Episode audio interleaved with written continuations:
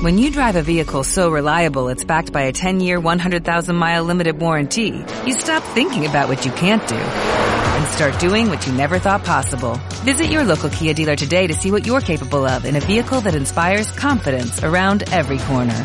Kia, movement that inspires. Call 800-3334-KIA for details. Always drive safely. Limited inventory available. Warranties include 10-year 100,000-mile powertrain and 5-year 60,000-mile basic. Warranties are limited. See retailer for details. Muy buenas tardes.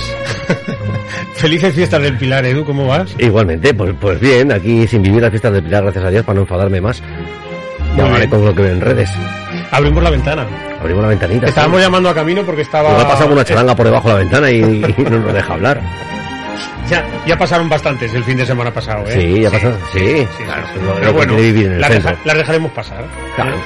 Vamos a intentar llamar a, a Camino, que nos está esperando. Sí, buenas tardes, bueno. José, que también está hoy con nosotros por aquí. José Luis Calejero, buenas tardes. Hola, buenas tardes. ¿Cómo estás? Muy bien. Pues ¿Sí? yo feliz y dichoso como Bruce Willis al final de, por ejemplo, la La jungla jungla de cristal 3. no, la 1, la 1. ¿Cómo van las fiestas? Pues yo como Edu, pues trabajando, no hay fiestas para mí. Sí. Sí, sí. Bueno, el cine sí, ¿no? Hombre, eso- pero eso, la fiesta Eh. del cine es los 365 días del año. El fin de semana pasado eh, había fiesta, había estreno de Almodóvar, el próximo mañana viernes estrena Fernando León, vamos a hablar de todo esto, vamos a hablar de estrenos, de muchas cosas más, de hablaremos de alguna plataforma también, ¿te parece? Sí, me parece muy sí, bien. muy bien, porque además mm, nos has anunciado que Netflix sube la cuota Sí, pero bueno, solamente para las... para los premios. Eso, para los que tengan más dinero. Vale, vale, vale, vale.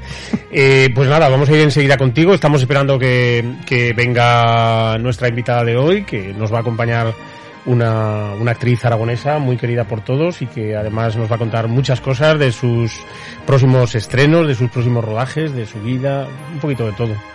Pues expectante me, me he quedado. Sí. Y luego hablaremos con Melero también, ya hablaremos Vale. con todo un hito del cine aragonés de Manuel Rotellar que, que nos acercará un poco la figura de este, de este personaje ilustre que tanto hizo por los inicios del, del cine en Aragón. Así que tenemos una tarde completita, Edu. Sí. Bueno, pues Los, los, color- los colores del estudio siguen siendo, Sigue siendo intensos. Sí, sí, sí, con rojos, amarillos, le metemos algo de azul. Pero es porque, para que parezca que tengáis buen color, parece que estáis en la playita, y esas cosas. De todas formas, entrar al estudio, José Luis, es como entrar al cine, porque O en una discoteca. sí, a mí hasta, hasta me da calor en la espalda esto. Ay, la cosa es quejarse estos de quinto, de verdad.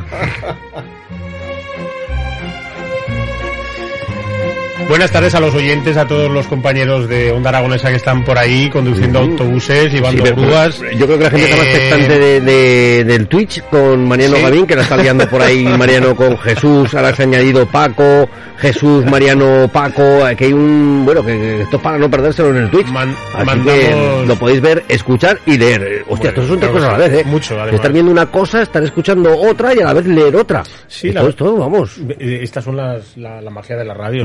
Yo de la comida fusión esta nueva que, que sacan. Rara, pero... Le, le mandamos un, un besito grande a, a Nico, a nuestro Correcto, claro que amiguito de, de, de Ronda, que ahí está con su familia está en el hospital, pero que está muy bien. Ya lo hemos oído hace un rato y nos ha, nos ha, nos ha dedicado unas palabritas y Así bueno, es. pues ahí, ahí está. Hoy, hoy le vamos a dedicar a, a Nico, si me dejas, José Luis, Vale, la, banda sonora que vamos a escuchar hoy. Además, una, una banda sonora que habla de una familia, de la- concretamente de la familia Trap, de Mm. aquella... Eran muchos, ¿verdad? Eran muchos, eran como seis, siete, Sí, ¿te sí. acuerdas? Es lo que es Por parecido al reggaetón. Y uno de ellos, de mayor, después hizo de Spider-Man. Así, En uno de una los, serie. de los pequeños. Sí. Porque hoy, va- hoy, hoy traemos a la ventana indiscreta y ya la escuchamos de, de fondo, ese Sound of Music, que, bueno, eh, tuvo varios títulos aquí, todos la conocemos, Aquí Sonrisas y. Lágrimas, En, Latinoamérica se, en Latinoamérica se llamó La novicia rebelde. Bueno, Qué bonito. Muy bien, muy bonito. y bueno, una, una película del año 65 que además ganó el Oscar a la mejor película en, en aquel año y bueno, un musical que gane el, el Oscar en aquel momento fue todo una to- todo, un bombazo en el, en el mundo del cine. Hombre, ya había habido musicales como West Side Story en el 61, que rampló con 10 Oscars. Y este año, la verdad es que era complicado, porque era el año de Doctor Sivago, que tenía muchas nominaciones también, y Sonrisas y Lágrimas. Son dos peliculones. La verdad es que es difícil decidirse por uno. Y la academia pues dijo, pues bueno, cinco Oscars para uno y cinco Oscars para otro, pero la película fue eh, Sonrisas y lágrimas. Y fíjate, eh, es curioso que en esta película, por ejemplo, eh, la, mitad de la película, o, más de la mitad de la película, se rodó en, los estudios de, California, en la, en la 20th Century Fox. Y, sin embargo, eh, una de las cosas que más propagó esa película fue Suiza, Salzburg, Austria, el, perdón. el turismo a El- Salzburgo, el sobre todo porque la escena del Do Re Mi en los jardines de Salzburgo es, bueno, es icónica ya. Qué bien. Y la banda sonora, la verdad, es también una de las mejores bandas sonoras porque ninguna canción es mala en esta banda sonora. Una gran, una gran composición musical. Y de todas formas resaltamos el, el papel de, yo creo que la, la catapultó a la, a la historia del cine como Julie Andrews. Sí, pero el año anterior ya había hecho eh, Mary Poppins.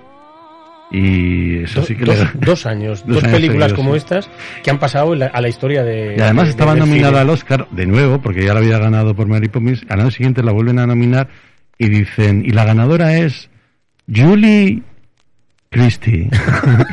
que Julie Christie era la actriz de Doctor Cibago, pero estaba nominada por Darling, no, no por Doctor Cibago. Y ganó ella. Ah, no, Julie Christie.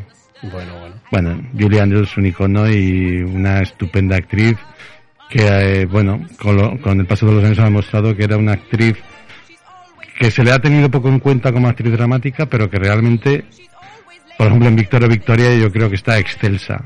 Yo creo que es su mejor interpretación. Qué bien. Eh, eh, de todas formas, eh, Wiki Calejero, te tengo que decir que, que eres una, un libro abierto, eres una enciclopedia de, de premios, Oscars y demás. Y de Julis. Y de Julis. este chico lo sabe todo, Edu. No, no sé qué vamos a tener que hacer. Eh, pues por saber si nos puede decir quién es Mariano Gavines sería, la- sería la leche ya dentro de todo esto. Por aquí te están diciendo a través de, del Twitch que, que si te están viendo sudar José Antonio, a lo mejor que era por lo de las luces rojas, ese, ese calor Seguro, que es que, es que es el calor. Ya les he dicho yo que iba a abrir un poco más la ventana para que entre el cierzo y han dicho, cuidado, a ver si se nos va a enfriar otra vez. Digo, joder, pues traigo una rebequita. Entonces no sé si nos vamos a poner de acuerdo cómo, cómo cuidamos aquí a don José Antonio Aguilar. Voy a, a recibir a la invitada que viene, que está llegando ya. Ah, o sea, tenías prisa para ahora parar el programa. No, no, voy a recibirla, quiero decir, le voy a invitar, le, voy- le voy a invitar a entrar y, y- Que si aquí en Zaragoza se mira, ¡eh, pasa! Y ya está, ¿no? Decir, mientras escuchamos sonrisas y lágrimas, ¿te parece? vale, Bien, bien, sí, a tu bola.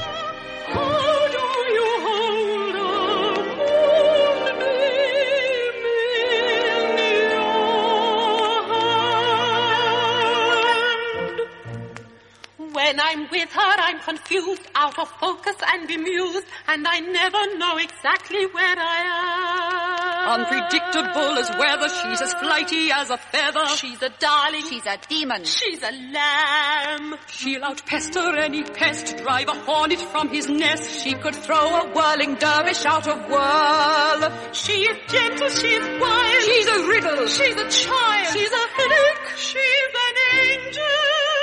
She's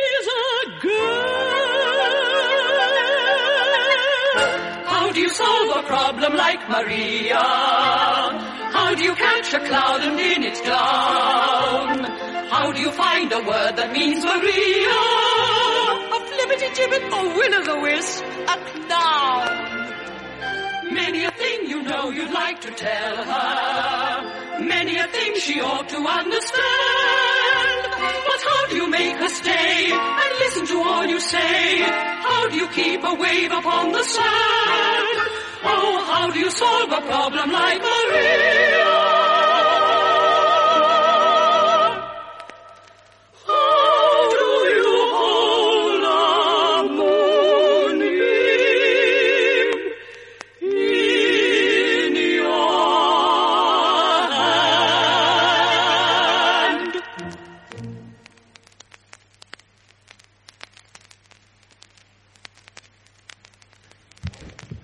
José Luis, eh, me acabo de enterar de que, que has estado viendo a uno de nuestros ídolos, James Bond.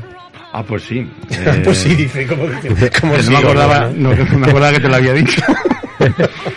Eh, Daniel Craig en su última interpretación del 007. La verdad es que es un colofón a la trayectoria de Daniel Craig lo ha dejado muy alto, muy de alto. Yo no puedo decir nada porque si no voy a hacer spoiler, aunque mucha gente habrá visto la película o no, no lo sé. No, ni se le espera. Pero una- un amigo mío se quedó sorprendido de ese final, de que la productora hubiese optado por ese final. Yo no lo voy a decir, pero bueno.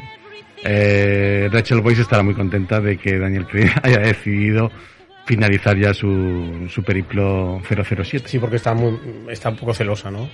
Ya lo comentaste Pues el otro está día. un poco harta de que su marido llegue magullado a la cama todas las noches. Y bueno, supongo que ahora empezarán otros derroteros en la, en la carrera de Daniel Craig. Bueno, uno de ellos es eh, Puñales por la espalda 2, que ya ha firmado y que van a hacer la continuación.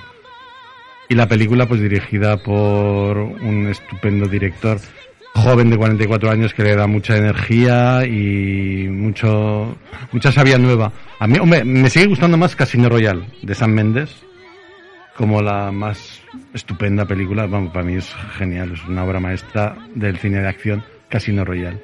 Pero está con ese final tan apoteósico, yo creo que no se queda muy, muy lejos. Oye, y es verdad, como, como he leído en, en algunas redes, que, que quiere perfilar algunos detalles de en esta nueva película de otras anteriores de Daniel Craig. Ah, sí. Como que... Ah, sí, vale, vale, Sí, vale. sí, eh, Perfecto. vi demasiados guiños a otras Ujú. películas, bueno, incluso a- al Servicio Secreto de Su Majestad, la canción We Have All the Time in the World, que no, Te la- pongo- te que no pongo- la voy a te pongo- cantar. ¿te pongo eco? No, que no la voy a cantar. Eh, que la canta Louis Armstrong al final, curiosamente, los créditos vuelven a coger una canción de un 007 antiguo, los créditos finales, porque los créditos iniciales, súper chulos de nuevo, en todas las de 007 Como siempre. son una obra maestra, una pequeña película dentro de la película. Pues está cantada por Billie Eilish, que es una canción que mm, escuchada, pues a lo mejor no me gusta mucho, pero viendo los títulos de crédito es que la clava Billie Eilish. Así que seguramente nominada al Oscar el año que viene, Billie Eilish. ¿Y Daniel Craig? No. Hombre, por esta película no. a lo largo de su ¿Por, carrera, pues ¿por puede- qué, por qué esa maldición con los, con los 007 que siempre... Maldición de los Oscars. Sí. Hombre, pues Me refiero a ellos como a actores. ellos. Hombre, Sean Connery, fíjate, no tal tan maldición porque después hizo una carrera larga y, y de calidad. Incluso ganó el Oscar por Los Intocables. Roger Moore, pues yo creo que estaba tan limitadito como, como actor que no ha hecho carrera después del 007. Timothy Dalton lo mismo. Pierce Brosnan, pues aún ha seguido. La verdad es que le hizo la televisión le hizo famoso con Remington Steel y se aprovecharon de su tirón mediático para contratarlo como 007 y el último Daniel Craig pues que era un estupendo actor y sigue y seguirá siendo un estupendo actor y no creo que estén malditos los 007 lo que pasa es que cada uno tiene lo que se merece ¿Y, y no crees también que es, que es un poco difícil que el personaje de, de James Bond, des- cuando lo sacas de ese, de ese rol de la, de la película, del el héroe británico, y lo pones en otra, en otra película que cuenta cosas muy diferentes? Yo recuerdo aquella película que hizo de la antigua Yugoslavia, de las, las- la huida aquella de, de los Balcanes, eh, ahora no recuerdo el título de la película. ¿Cómo era? Defense eso dices de Daniel Sí, Craig sí. Y- y quiero decir que en esa película hace un, un- Sí. un buen papel y sin embargo pasa desapercibido completamente, como si James Bond solamente pudiera Mm. ser James Bond, ¿no? Bueno, pero le queda todavía carrera para demostrar que es un, un buen actor, como pasó con Hugh Jackman, que después de, de Wolverine pues ha hecho buenas interpretaciones y ha sido reconocido como actor. Y también podría ser un actor encasillado en un papel, en este caso de superhéroes, pero que está demostrando que puede desarrollar una carrera al margen de- del papel que le ha dado la fama. Bueno, recomendable James Bond para ir Sí, a verla sí. en este última Sí. recta final de las fiestas del Pilar. Dos horas 40 minutos, Muy bien. que la verdad es que a, a mí no me pesaron en ningún momento. Así que es lo mejor que se puede decir de la película. y bueno, y sobre todo, pues esa, esa especie de prólogo que siempre hay en todas las películas de James Bond, que este prólogo me parece excepcional. Sí, sí. O sea que los créditos del inicio Sí, más el prólogo ya, ya, ya- merece- ya es media hora, ya es media hora de película, luego salen los créditos de nuevo, pero sí a la altura.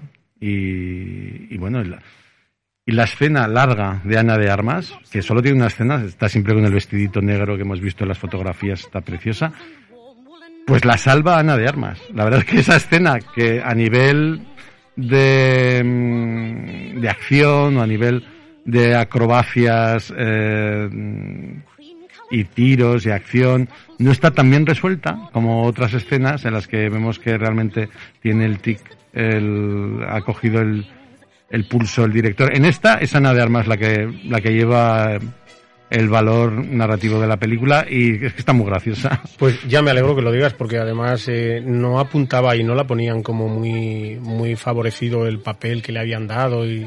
Va, pues para mí ha sido un acierto, ¿eh? Sí. Y yo creo que ella disfrutó, es que se nota en la cara, disfrutó, disfrutó mucho haciéndola. Daniel Craig ya sabes que dijo que había que proponer a Ana de Armas el papel porque había trabajado con ella en Puñales por la espalda y a- tenía que hacer de chica cubana y bueno, que mejor que Ana de Armas que es hispano-cubana. Bueno, James Bond, del 1 al 10. Siete y medio. Bien, bueno. Eh, Madres Paralelas, la vamos a dejar para la semana que viene porque... Vale, me la- parece bien. la- me la parece bien porque semana. es que, es que yo no la he visto. yo no voy a hablar. Es que no la he visto, es que he oído de no- todo. Hasta que no hable contigo. Y preferí ver Titán, que curiosamente Titán es la película que Francia sí que ha elegido para los Oscars. Estaba entre eh, el acontecimiento lo que ganó en Venecia. Venecia. Y Titán, que ganó en Cannes, en Francia. Está muy igualada la cosa, más o menos como en España, que teníamos para elegir. Y al final han elegido pues Titán. La verdad es que a mí me gustó Titán. ¿eh? Es una película muy provocadora, es sorprendente, hipnótica, como ya dijimos la semana pasada. Y no me aburrí en ningún momento. Y sí que hay algunos momentos de violencia, creo que estamos acostumbrados, que intentan empatar. Y a mí la verdad es que lo consiguió. Y tanto Vincent Lindon como la chica, August, ahora no me acuerdo el nombre porque era una Adele, bueno, una revelación, para mí están extraordinarios. Y seguro que los César, los César seguro va a tener recompensa las dos Pues. Francia está potente este año, ¿eh? con comedias también incluso. ¿eh? Sí, sí, sí, sí. Qué bien, me Yo, alegro. yo Europa recomiendo también Titán, pero claro, no es para todos los gustos. Si os gustó Driving Miss Daisy, pues no vais a ver Titán. Vale. No iré a ver Titán entonces. Eh, habla- hablaremos la semana que viene de Madres Paralelas, ¿vale? Vale, que la sí. tenemos ahí todos muy reciente. Hablamos de Maisabel el, el Sí. otro día, peliculón. Y ahora toca hablar de la que se estrena este viernes. Efectivamente. ¿Hablamos ahora? Hablamos. Vale, El- pues el buen llama el buen patrón. buen- el buen patrón, sí. De Fernando De León. Fernando León de Aranoa. El gran Fernando León de Arano. El alto es. Sí. Está interpretada, pues eso, como todos sabemos, por Javier Bardem, Manolo Solo y Almudena Amor. Y Almudena Amor, vale, yo dije el otro día que a lo mejor Begoña Vargas iba a ser la revelación. Pues ahora también tenemos otra revelación eh, en Almudena Amor, porque no solo es la protagonista de esta película, sino que también es la protagonista de La Abuela, que también pasó por, las dos pasaron por el Festival de San Sebastián, La Abuela y el Buen, y el buen Patrón. patrón. y la abuela de Paco Plaza, bueno, no se llevó ningún premio en San Sebastián, pero sí que destacaba la interpretación de Almudena Amor. Es una chica que yo no conozco, hasta ahora Yo- no la he visto en ninguna película, yo sumo- pero es curioso que haya tenido ya dos películas en, en- en el Festival de San Sebastián. Yo sumo otra que es Malena Smith. Vale, sí, Malena, pero Smith no es revelación porque era de No Matarás. Y ya estuvo nominada por No Matarás. A los Goya, Hostia, ¿eh? me, me has dejado flipado ahora. Es la chica de Sí, No sí, Matarás, sí. ¿eh? Que ahí sí que me sorprendió. Malena Smith. Sí, pues estaba, Y- estaba- bueno, pues eh, bueno, pues a, a No. lo, a lo mejor tendrá un Goya más Iciar Boyain, de lo cual me alegraría. bueno, seguimos, el buen Vale. patrón, José Luis. Pues aquí Javier Bardem pues es el director de Balanzas Blanco, que es una empresa pues eso dedicada a balanza, a balanzas y a pesos, y que ha sido seleccionada como finalista para recibir un premio a la excelencia empresarial. Así que va a ir una comisión a investigar, bueno, a investigar, no, a valorar la, la, la, la empresa. Y pues la idea de, de Javier Bardem para ganar ese premio a la excelencia, pues agasajarlos y mostrar la mejor cara de la empresa, es decir, hacerles la pelota como, como bien puedes saber un, un Javier Bardem que aquí dicen que está muy bien, sobre todo se destaca su lado satírico, su lado de, de actor de comedia que desde boca a boca a lo mejor no veíamos. Y que bueno yo creo que es curioso que le hayan elegido como representante para los Oscars de por España. Pero claro, si ahora dices tú que Madres Paralelas, bueno, que no hemos hablado de Madres Paralelas, si Madres Paralelas a lo mejor no es de los mejores trabajos de Pedro Almodóvar, a lo mejor este sí que resulta que era una buena elección. Hombre, yo creo que la academia es, es, es muy lista también, ¿no? Y Mm. los académicos no lo pongo en duda, pero que Almodóvar puede ir por un lado independiente a, a los Oscar como dirección, guion o, o incluso Penélope Cruz esté ahí en, en la nominación a mejor Sí, actriz, yo creo que- podría ser que que, la- Almodóvar tiene la suficiente Ya hablaremos cuando Peso. toque, pero yo creo que sí, que Penélope Cruz yo creo que es la, la apuesta más clara de esta película de Madres Paralelas para acceder a los Oscars. De Incluso formas- a los Globos de Oro, porque he oído, ¿te acuerdas que dijimos que ¿No iba a haber? Globos de Oro? Pues se van, se van a hacer, pero la NBC... en Zaragoza. sí, Sí, en el caracol. En el abajo. caracol. Ahí, abajo. y tenemos que retransmitirlos. El caso es que la NBC no los quiere retransmitir, pero los Globos de Oro, la Asociación de la Prensa Norte Extranjera en, en Hollywood, sí que va a hacer entrega de premios. Ahora, Claro. ¿qué cadena va a querer retransmitir eso? Onda Aragonesa. Onda Aragonesa. Y Aragón Televisión. Es que no, a No, mí- no, a mí- no, no, a mí no. me Onda Aragonesa hemos dicho. Estamos ya veremos por estamos Twitch para tan que nos vean también. acostumbrados a, a hacer estos tipos de eventos ya Sí, que ya ya. va a coger seguramente los globos de oro. Entonces, pues iremos a ver el buen patrón. Eh, sí, yo te tengo que decir que vi el otro día el, el tráiler de la película y me quedé un poco sorprendido. eh, no, no sé si me gusta ese, ese punto satírico que, que, que impone un poco Fernando León de Aranoa al protagonista. Me- eh, no sé si me, no sé si me gusta, Hombre, pues pero, pero, eso es lo pero que- iré, a verla, es claro que sí. A lo mejor lo que buscaba, ¿no? Pues Sí. hacernos reír con carcajadas, pero, Pero es que- pero, sí, hablar- pero a la vez si voy a la, a la vez plantear lo chungo de que estás riéndote de algo que realmente es serio y Sí. que es una cosa real, ¿no? No. Y la lucha de clases va a estar ahí y, y los problemas laborales también van a estar muy bien reflejados. Sin duda, Fernando León ya, ya lo hizo con Los lunes al sol y con otras películas. Mm. A tocar el tema social para él es una cosa que maneja muy bien y el tándem eh, Bardem, Fernando León pues son, son muy buenos amigos y, y, vamos, el otro día le preguntaba a Carlos del Amor cuánto le había costado conseguir que Bardem eh, hiciera el papel en, en la película y le dijo que pues que una llamada de teléfono y ya está. O sea, que quiero decir que también esas amistades también lo ponen muy fácil, ¿no? Y luego Bardem tiene peso. Eh, una película española con Javier Bardem no es lo mismo que una película española que no haya nadie conocido en Hollywood. Y yo no sé si hasta, hasta qué punto eso puede ser importante a la hora de, Sí, en de, otras, de buscar un poco la... En otras cinematografías también buscan eso. Por ejemplo, hay países que están presentando películas interpretadas por Tilda Swinton o por Matt Mikkelsen o por Daniel Stevens, que Daniel Stevens es uno de los actores de, de Downton Abbey y de La Bella y la Bestia, el que cantaba en La Bella y la Bestia, la versión con humanos. Entonces son películas habladas en otro idioma, pero con, con estrellas conocidas y que a lo mejor, dado el peso de- del, del estrellato de, estas, de estos actores y actrices, pues puede verse más en cines americanos y tener una carrera comercial más amplia que si no tuvieran estas estrellas tan conocidas. Bueno, pues eh, vol- volveremos a hablar al final del programa para, para hablar de, de más pelis, porque además eh, ya nos has apuntado dos o tres cosas más de las cuales querías hablar y de las cuales hablaremos. De otros estrenos, supongo. Sí. Me parece muy bien. Pues ahora vamos con la invitada. Sí, vamos a ir con la invitada. qué bien, ya tenía ganas. Y Mariano Gavín también.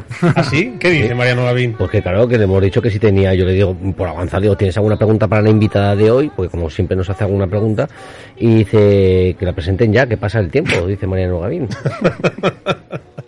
Bueno, le explicaremos a nuestra pues, invitada que la- la tenemos, puede ver a través tenemos, de uno- Twitch, es decir, que tenemos también- un oyente que se hace llamar Mariano Gavín, que nadie conocemos y que por lo que se ve sabe mucho de todos nosotros. Entonces, hoy lo vamos a poner a prueba porque no hemos querido decir hasta ahora quién es la invitada. Porque las redes sociales me parece que Mariano Gavín no, lo las sé, controla no, mucho. Antes ha dicho que no controlaba mucho, pero claro, pero, pero le saca toda la información de las redes Y, sociales. Mariano, Instagram, ¿sabes que funciona? ¿Sí? ¿Esto sí? Eh, no lo sé, no lo sé, igual no, todavía no hasta ahí, dice, pero dice, ¿qué os pensáis? ¿Que es fácil ser Mariano Gavín? Bueno, pues vamos a subir un poco el volumen de, de Sound of Music, esta banda sonora que estamos escuchando hoy y que también sabemos que le gusta mucho a Oye, nuestra para la semana que viene hoy. tienes una semana de tiempo, ¿vale? Entonces, anda a currarte un poco más la banda sonora. Vale, perfecto, muy bien. I must have done something good.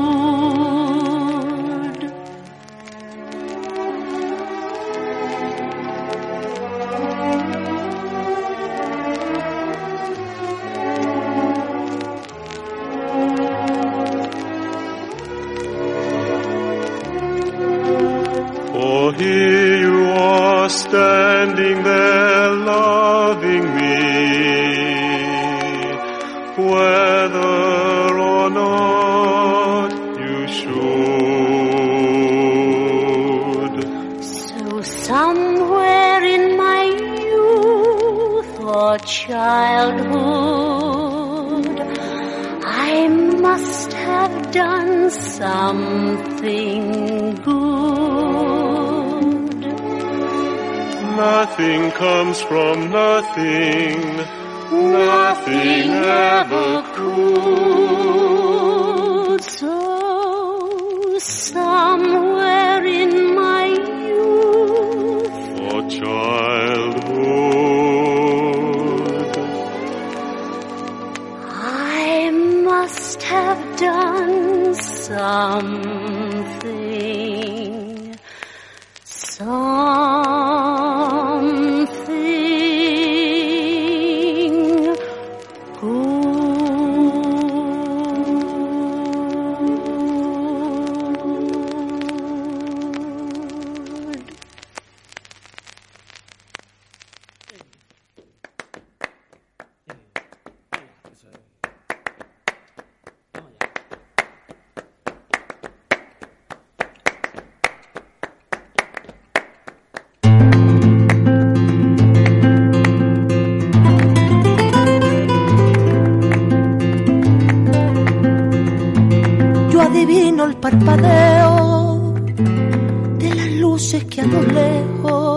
Nuestra invitada de hoy nace un lunes 25 de mayo de 1981 en Zaragoza, Géminis, y además en China el año del gallo, curiosamente. Su horóscopo dice que entre sus virtudes destaca la comunicación, un fuerte sentido de la amistad, que es una mujer dinámica, optimista y con un sentido marcado del deber. Eh, llega 1981 con la dimisión de un presidente del gobierno en España y abre una crisis nacional que depara en un golpe de Estado. A su vez, en Estados Unidos, el actor Ronald Reagan se hace como con el gobierno del país y el Papa Juan Pablo II sufre un atentado en plena calle.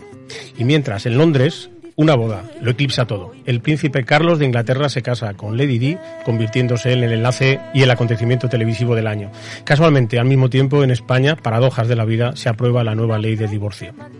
Los españoles viajábamos en Renault 5, escuchando Los pajaritos de María Jesús y su acordeón, El Salta conmigo de Tequila y Un Te quiero de José Luis Perales llenaba las pistas de música lenta en las discotecas de aquella época. Otro José Luis, apellidado Garci, estrenaba su película El Crack, mientras Indiana Jones de Steven Spielberg irrumpe en todas las carteleras en busca de su arca perdida. Laura, que así se llama nuestra invitada de hoy, juega y crece creando. Entre clase y clase monta sus propias coreografías apuntando a lo que luego le llevará a sentir y querer el flamenco y a sus creadores. Apuntaba maneras y esto le llevó a estudiarlo. Se licencia en Historia del Arte en Granada, ciudad que ama y a la que a veces escapa a ese lugar tan monumental donde los haya entre naranjos, geranios y flamenco en estado puro. Un posgrado en artes escénicas y la pasión de una madre actriz le lleva a rodar su primer cortometraje. A se titulaba, dirigido por Javier Estella junto a Maite Sequeira. Allí empieza una carrera dividida entre rodajes de cine, cortometrajes, teatro y televisión. Entre sus películas favoritas, Lo que el viento se llevó y Sonrisas y lágrimas, que hoy la hemos tenido de, de banda sonora. Es amante de Lorca en todas sus facetas y por lo tanto de esa trilogía de, de Carlos Saura. Le entusiasma el flamenco, por eso se declara apasionada y pasión por Morente, por Diego El Cigala, y aunque también guarda un hueco para Joaquín Sabina y para esa música de los 90 que la vio crecer. Una mujer a la que quiere la cámara, elegante, sobria y con una educación que acompaña a esa belleza especial y al, talento que la caracteriza. Laura bien podría haber sido una de esas actrices del neorrealismo italiano por la que Visconti o Rossellini hubieran querido fichar para alguna de sus películas. Ha intervenido en numerosos cortometrajes con directores aragoneses y los que, a los que respeta mucho y admira. Ha cosechado premios por sus interpretaciones y ha intervenido en varias películas como La novia, Muchos pedazos de algo o Refugios de su buen amigo Alejandro Cortés. Ha protagonizado El U de Soledad de Pablo, de Pablo Moreno, con el que ha trabajado en varias ocasiones que han, y han creado un tándem inseparable, diría yo. Anda en proyectos que supongo nos va a contar en unos momentos, aunque siempre reservada y respetuosa con la profesión que tanto ama. Ese trabajo que a veces le hace tan feliz y que no quería cambiarlo ni siquiera por el mejor concierto de ACDC. Y hoy se asoma a la ventana, ni más ni menos que Laura Contreras. Buenas tardes, Laura. Buenas tardes. ¿Qué tal? Pues eh, me has dejado sin palabras. en serio. Pero, pero todo, lo que, todo lo que hemos dicho y todo lo que hemos investigado, eh, ¿te ves así Eh, realmente? Sí, todas estas cosas te gustan. Sí, de hecho es que te iba a preguntar de dónde has sacado tantísima información, porque Bueno. además la canción que está sonando ahora mismo, el Be My Baby, o sea, esta canción la bailaba yo en el colegio, hice un baile, es que digo, pero ¿qué está pasando aquí? O sea, esto, esto es una encerrona, ¿no? A ver, ¿me has puesto algún detective Y privado? con, y con- y con esta canción, ¿qué, qué, qué te viene a la cabeza? Con esta canción, Ojo, es que me vas a hacer llorar hoy, ¿eh? Pues es que yo en, yo en el colegio era, mm, de mi grupo de amigas, era la, mm, es que me da un poco de vergüenza, ¿eh? pero era, era, era muy mandona y era siempre la que, la, bueno, la que montaba los bailes, tenía que ser la protagonista, la cantante, de hecho yo era la cantante de esta canción y a, mi, a- mi alrededor tenía cuatro amigas cuya coreografía yo montaba también, tiraban unos confetis, bueno, mm, todo y todo lo montaba yo porque era muy mandona y me gustaba mucho organizar cosas para los finales de curso. Y no, y no sé cómo sabes esto. o Oye, sea, y, y permite- bueno, la ventana indiscreta es muy indiscreta, ¿eh? Pero, pero, Ahora pero, entiendo, pero, ahora siempre, su nombre. Pero, siempre para bien. Permíteme que te haga una pregunta. ¿Soñaste alguna vez de niña con ser actriz? Eh, pues la verdad es que yo cuando decido ser eh, actriz de más adulta no tenía conciencia de ello. Pero evidentemente cuando yo era niña y veía esas películas clásicas, porque yo he visto mucho cine clásico, mi padre es un, es un- gran amante del cine y, recuerdo quedarme embobada, eh, pegada a la pantalla viendo a, a esa Vivian Leigh, como me has dicho, ¿no? en, en- Lo que el viento se llevó y a toda esa esa serie de actrices, esa tanda de actrices, esa época que me, que me maravillaba y, sí, supongo que sí lo soñaba, pero a veces luego una olvida sus, sus sueños de más pequeña, ¿no? Y, bueno, lo, lo recuperé a tiempo, por suerte. Oye, en, en Aragón tenemos fama, mm, nos creemos mucho de, de ese sueño de los grandes directores de, de cine en Aragón. Ponemos nombres siempre a Buñuel, a Saura, a Borao. Pero ¿tú no crees que hay un- una cierta deuda con, por ejemplo, con mujeres actrices que ha habido en la historia de Aragón? Y bueno, eh, esta semana eh, buscábamos, por ejemplo, eh, en, la en los primeros comienzos del siglo XX, Inocencia Alcubierre, una mujer que triunfó en los escenarios y, en las primeras películas de cine. Alicia Altabella, Rosita Ballesteros, Mayata Guisedo. Son, son nombres que se quedan como en el olvido. Pasa siempre con, los actores esto que no son tan tan reconocidos como los directores. ¿Cómo lo ves esto? Pues es que yo creo que te estás respondiendo a ti mismo, ¿no? Porque yo mm, me da vergüenza decirlo, pero no, no conozco a esas actrices. Y, y además yo he estudiado historia del arte. Y en historia del arte estudiamos historia del cine, pero efectivamente acabamos estudiando a los, a los directores, a los que has nombrado. Y, y las actrices yo creo que son grandes olvidadas aquí en, en Aragón. Por lo menos no, no solemos hablar de ellas, no, no, no hemos hecho homenajes a, a ninguna. No creo que, mira, es una buena So- idea so- para. so- somos como demasiado contemporáneos, ¿no crees? O sea, es- eh, vamos un poco a la última. Estamos, pues no sé, todo el mundo conoce a Penélope Cruz, conoce a Fulanita, pero, pero es como que, que nos quedamos con, con los que firman las películas, ¿no? Eh, Ya, ya no te digo nada de los técnicos. Pues sí, estaría bien también de vez en cuando echar mm, aún más la mirada al pasado, ¿no? a nuestros orígenes. Oye, una cosa, volviendo un poco a, a tus estudios, eh, ¿qué, tiene, ¿qué tiene Granada? ¿Cuánto te inspira esta tierra? Mm, Pues mira, te explico. Es que eh, mis padres se conocieron en Granada. Mi familia es andaluza, ¿vale? Toda mi familia, por parte de padre y de madre, son de Málaga y de Jaén. Mis padres se encuentran en Granada y entonces, claro, yo, yo crecí eh, oyendo hablar de Granada, de las bondades de Granada, de la, de la magia de Granada. Y cuando empiezo la carrera, pues me obsesioné con, con ir allí, además de, de para estudiar historia del arte, porque yo era ya una apasionada del flamenco, yo ya había empezado aquí en Zaragoza a bailar flamenco. Y claro, Granada es una de las cunas del flamenco y yo, pues Mario Maya es de allí, Morente estaba allí y yo soñaba con, con pasear por sus calles, con ir a, a esas escuelas, a los tablaos y, y- y me fui. Y me fui, me pedí una beca Seneca en, a mitad de carrera y, y me estuve allí dos años ¿Y te, esca- viviendo. te escapas alguna vez?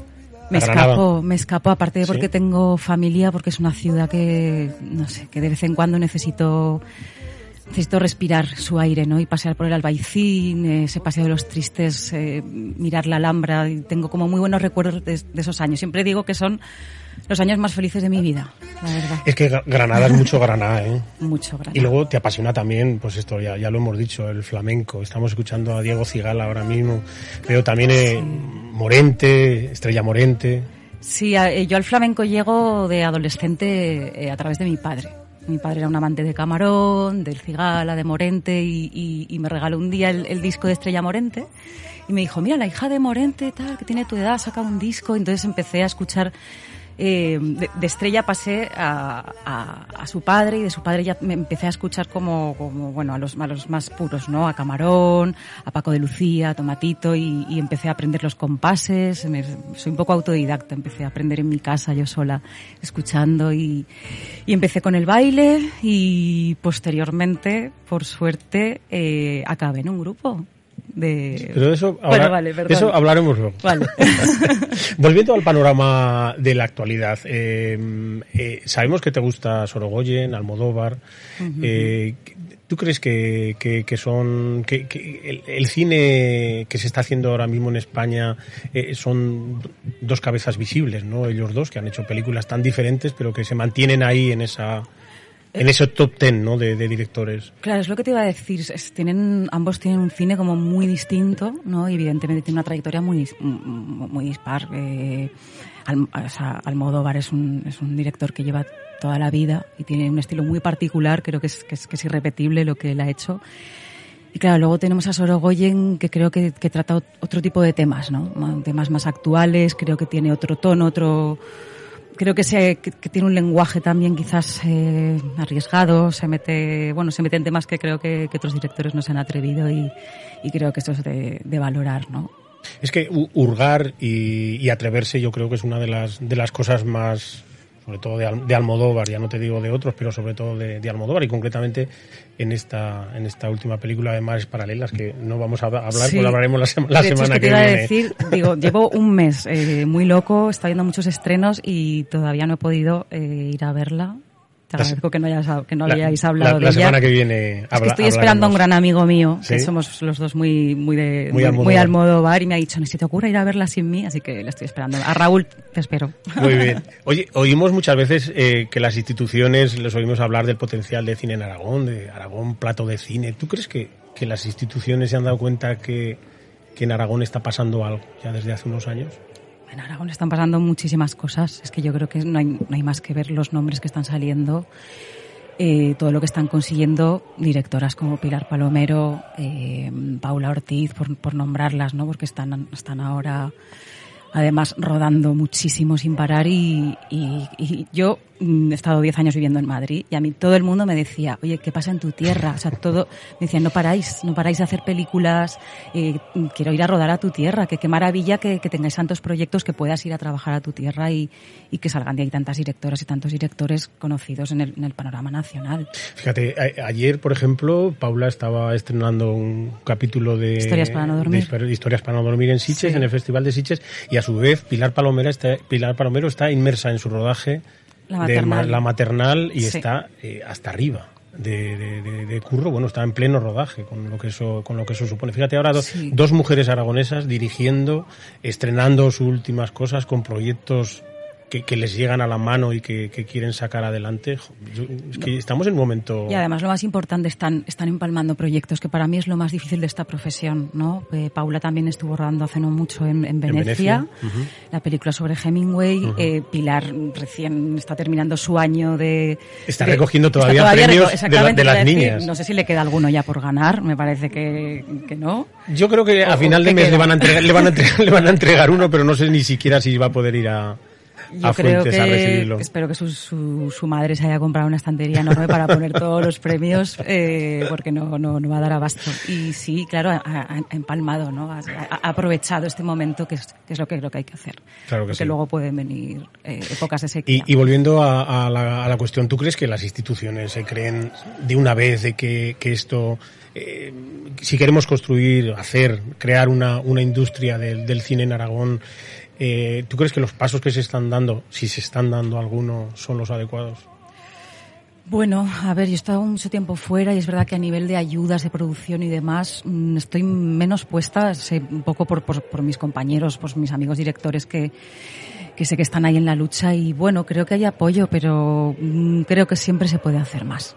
Sí, creo que, que hay que crear más industria, que las ayudas eh, deben ser cada vez mayores y, y- y, bueno, y valorar los, los proyectos que se presentan aquí, ¿no? Y, y a todo, el- bueno, pues todos los directores y directoras que, que quizás todavía no tienen nombre, pero que creo que hay que, que hay que empujar, ¿no?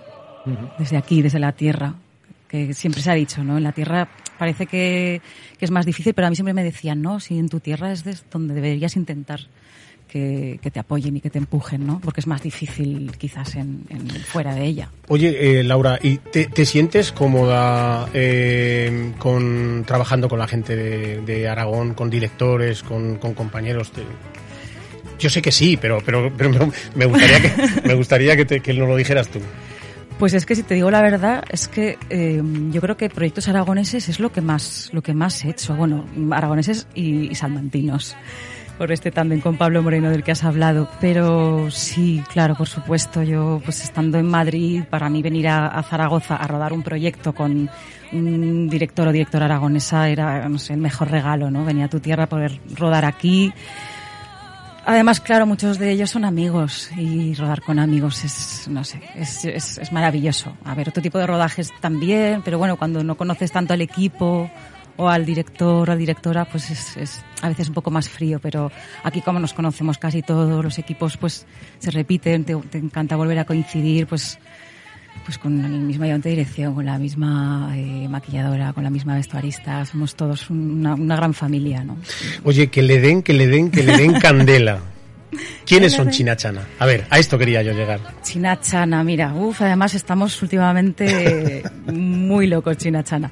Pues mira, mm, China Chana es un grupo que nace, uf, te voy a decir que puede que haga 15, 16 años en Villamayor. Y Con- más también. Y y más, más. y más también. He hecho mal el cálculo.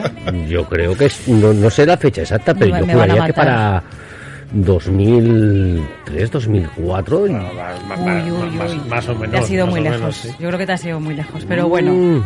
búscalo, búscalo, corre. No, Pues es Mariano que- Gavín, que nos lo diga, por favor.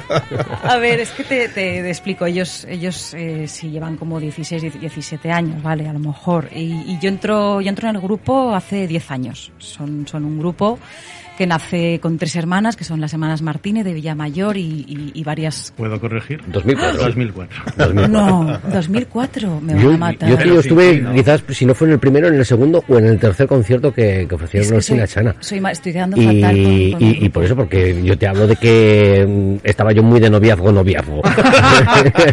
Estaba yo de noviazgo, noviazgo y, han pasado 20 años ya, o sea que... Soy malísima con las fechas, pero si te digo la verdad, tienes toda la razón. Me ha, me ha bailado ahí la, la- la memoria, porque yo los conocí, las conocí, porque son, eran mayoría chicas, eh, en 2005-2006 y ya llevaban un par de años. Las conocí en una feria de Alcañiz y yo era, yo era muy fan, yo era muy fan, iba a todos los conciertos y, y pues un día de estos casualmente conocí a Javier, guitarrista, y me dijo pues que les hacía falta una bailaora.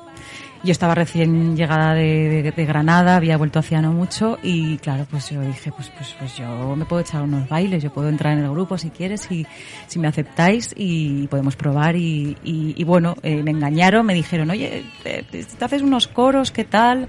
Mm, bueno, digo, no desafino demasiado, digo, venga, vamos a probar y hasta ahora. Pero que ahora principalmente hago coros Pero ya. muy, pero muy bien. Sí, Muy al final bien. aprendí poco Me- a poco a cantar. Me, gu- me gustan mucho las letras de Chinachana. Mucho, Sí. mucho, mucho. Además, yo creo que si, si escuchas una canción de Chinachana desde el comienzo hasta el final, te crees ese guion de la canción, ¿no? Como, como que se, consta de muchas cosas, cuenta muchas cosas, y sin embargo, eh, eh, el el resultado final es, es una historia muy bonita, ¿no? Y sobre todo socialmente muy bonita. Exactamente, es lo que te iba a decir. Los temas de Chinachana cuentan historias.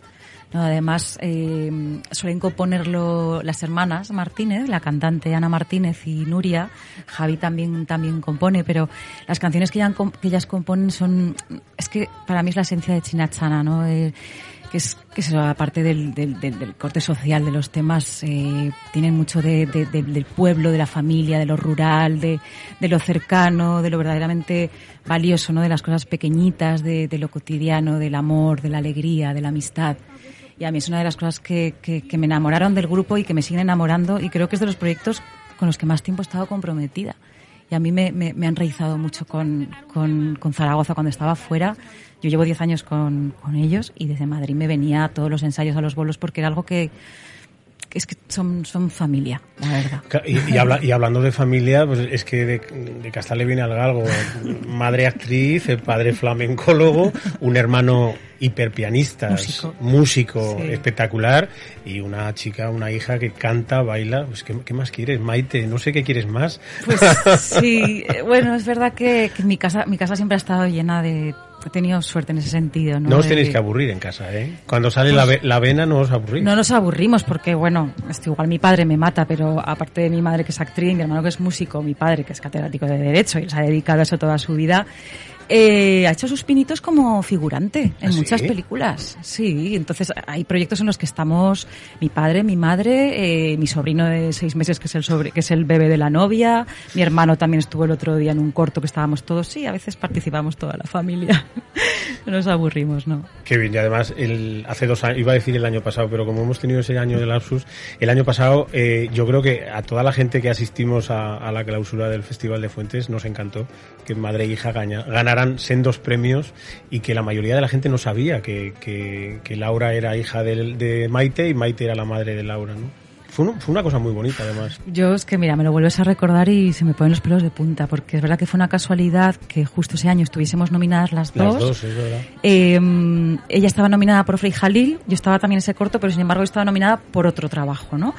Y, y sí, eh, fue una casualidad, eh, íbamos las dos histéricas, histéricas, las cosas como son, porque nos ponemos nerviosas con estas cosas y, bueno, es que eh, no tengo palabras para recordar aquel momento, porque es verdad que estábamos muy sensibles porque acabamos de pasar por, por un momento difícil. eh, en, la familia mi madre habría, te- había tenido eh, un infarto hacía no mucho tiempo y, y estábamos como muy como con todos los sentimientos a flor de piel Sensibles. y, y fue un momento precioso Pre- que, que, que, vamos que, que lo recordaré para siempre y, y sobre todo para mí como hija poder ver a mi madre Mm, más, más que mi, mi momento que evidentemente fue, fue maravilloso y lo recordaré fue para mí ver a mi madre recoger un premio porque mi madre fue actriz de joven eh, en, la, en, la, en la universidad y, y luego lo dejó, ella nunca se dedicó profesionalmente hasta que ya pues, con 50 años decidió retomarlo.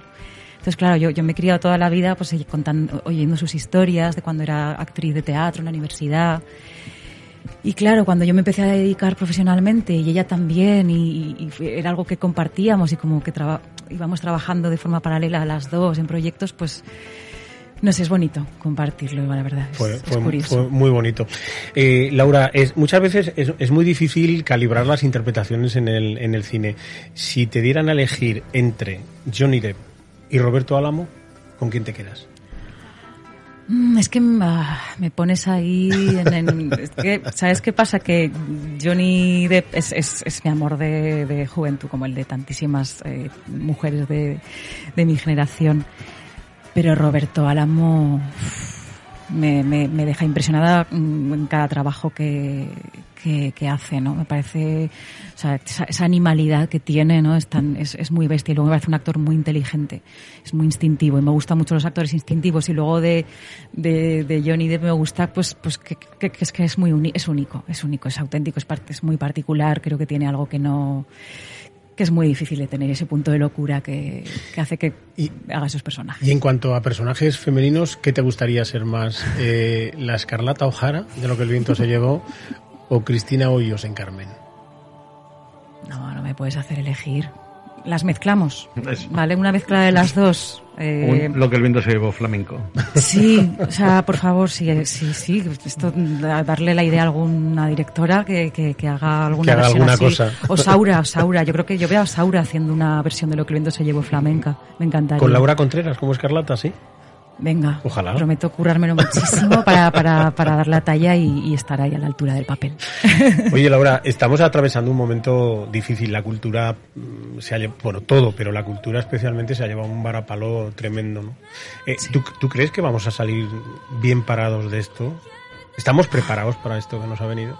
Pues mm, necesito pensar que sí, ¿no? Yo, yo creo que últimamente tengo sensación como, como de que vamos volviendo a la normalidad, poco a poco, ¿no? Y de que... Sí, yo, yo lo he notado con el abrazo que nos hemos dado a la entrada. Sí, que además Sí, hemos porque hacía mucho que vernos, no ¿no? nos veíamos, es verdad. Sí, porque es que eh, te- es lo que te decía, te, te empiezas a encontrar con la gente, ¿no? Porque es verdad que las redes nos, nos acercan, nos distancian también en, en cierto sentido, pero nos acercan a los demás, ¿no? Porque nos estamos viendo constantemente y sabemos de, de, de los otros, pero nos empezamos a reencontrar, eh, se empiezan a levantar las restricciones, eh, empezamos a dar cada vez más conciertos, nos volvemos a subir a los escenarios, los rodajes también parece que, bueno, están no sé, empieza a haber ya muchísimo movimiento, parece que volvemos a la normalidad y, y la cultura tiene que tiene que sobrevivir, ha sobrevivido, bueno, de hecho, y tiene que, que para arriba, ya solo para arriba. Por ir terminando, porque tenemos, eh, ya sabes que en la radio las prisas, las horas las tenemos como muy contadas. yo que me enrollo ¿Sí o no? tenemos, tenemos a, a las 7 menos 5 tenemos que llamar a, a- Bueno, pues a Melero. Tenemos cuatro minutos para leer mensajes de Mariano Gavín, Sí, por no, ejemplo, pero, ¿no? pero lo- luego, luego los leemos. Pues yo tengo una pregunta para ti que quiero que me la, me la contestes lo más sinceramente posible. ¿Con qué sueña Laura Contreras ahora mismo? Mm. Pues mm, sinceramente mm, no tengo así grandes sueños que digas, "Buah, mm, no se van a cumplir. Sueño con, con que me lleguen proyectos, proyectos eh, que, me, que, que me, que me gusten, ¿no? que me emocionen, que me den la oportunidad de seguir trabajando como actriz porque Ah, Es que no, no, no quiero caer en, en, en esto de qué complicado es, qué, qué difícil, qué, qué, qué carrera tan llena de obstáculos, que lo es, no lo voy a negar. Pero de verdad que, que, que, que, aspiro a que me lleguen proyectos bonitos, que me emocionen, con personajes que me sigan haciendo crecer, que me sigan sacando un poco de mi vida, de lo cotidiano. Lo necesito, necesito mm, saltar a otras historias, a la ficción, necesito vivir en la ficción mucho. Así que sueño con eso. Pues vamos a abrir esa. eh, ya la tenemos abierta, esta ventana indiscreta, pero la vamos a, a abrir mm, muy ampliamente y lo vamos a decir gritando además. Vengan proyectos para Laura Contreras. Eh, precisamente de proyectos, ¿quieres contarnos algo en lo que en lo que estés, en lo más inminente? Sé que sé que tienes cosas por ahí que a lo mejor no se pueden contar, pero somos un poco indiscretos, Laura. Pues, algo que se pueda contar, ¿eh? Porque tampoco queremos. Eh, te cuento, más que proyectos en los que estoy ahora mismo para rodar, aunque mm, puede que haya algo porque me encontré a Pablo Moreno recientemente en un estreno, tú sabes que yo con Pablo he trabajado mucho y estrenamos una película hace un par de semanas y en enero estreno otra con él, que además tengo ahí un personaje ahí bastante mm, potente, es la antagonista y tengo muchas ganas también y me dijo, hay algo por ahí que de momento no te digo nada para que no se fastidie la Ay, qué cosa. bien, qué bien. Pero bueno, puede que algo salga. Y em, eh, se va a estrenar también prontito uno de los cortometrajes de la Aljafería, de este ciclo que rodé con Mercedes Gaspar. También estoy, eh, bueno, en, en- también en, en época de promoción de otra película que estrenamos en el Festival de Cine de Madrid, que se llama Desaparecer, que también esperamos hacer estreno aquí en Zaragoza próximamente. Y, y bueno, así de proyectos audiovisuales y con Chinachana, tengo que decirlo porque si no me, me- me- me van a matar. Vamos a, vamos a sacar disco próximamente. Estamos ya en estudio de grabación eh, y tenemos muchas ganas de presentarlo. Será seguramente en enero con nuevos temas y os invito a todas, y a Bueno, todas a venir. Vamos a, vamos a estar, vamos a estar, pero claro, claro que vamos a estar. Em, pues yo te recomiendo una cosa que estés pendiente el 5 de noviembre porque se estrena la última película de Javier Marco eh, con precisamente con uno de los actores, con Roberto Álamo y creo que va a ser eh, una de las películas de- del año. Se llama Josefina, es de Javier Marco y se estrena el día 5 de noviembre Vale. y lo tuvimos el otro día en la ventana indiscreta y por lo que se ve se ha presentado en San Sebastián, en el Vale. Y, creo que, que merecerá la pena. Laura Contreras, muchas gracias. No te vayas, quédate no. con nosotros, Vale. que hablaremos un poquito con José Luis Melero y con José Luis Calejero también. Te damos un abrazo, ya te lo hemos dado, pero te daremos otro. Eh, te deseamos mucha suerte, muchos éxitos y aquí estamos para lo que necesites siempre. Muchísimas gracias. Y vamos con China Chana. ¿eh? Un beso. Un beso grande.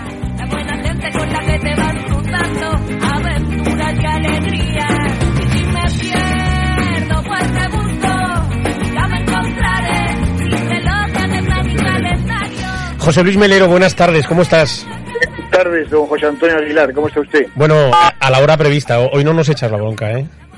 No, hoy no, hoy has sido súper puntuales.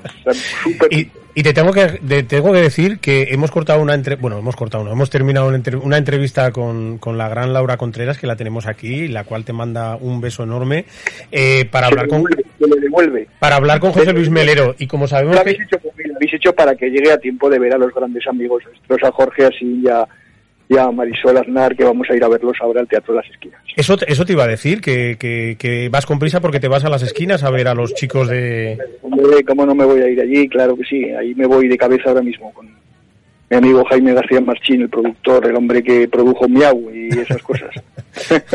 El hombre de la... Bueno, el, el hombre de la gran amistad, el señor Machín. El hombre de la gran amistad, exactamente. Ten- Tenemos que hacer cosas con él, ¿eh, Melero? Sí, hombre, es un, es un crack, ya lo creo. Oye, eh, José Luis, ¿cómo, ¿cómo van las fiestas del Pilar?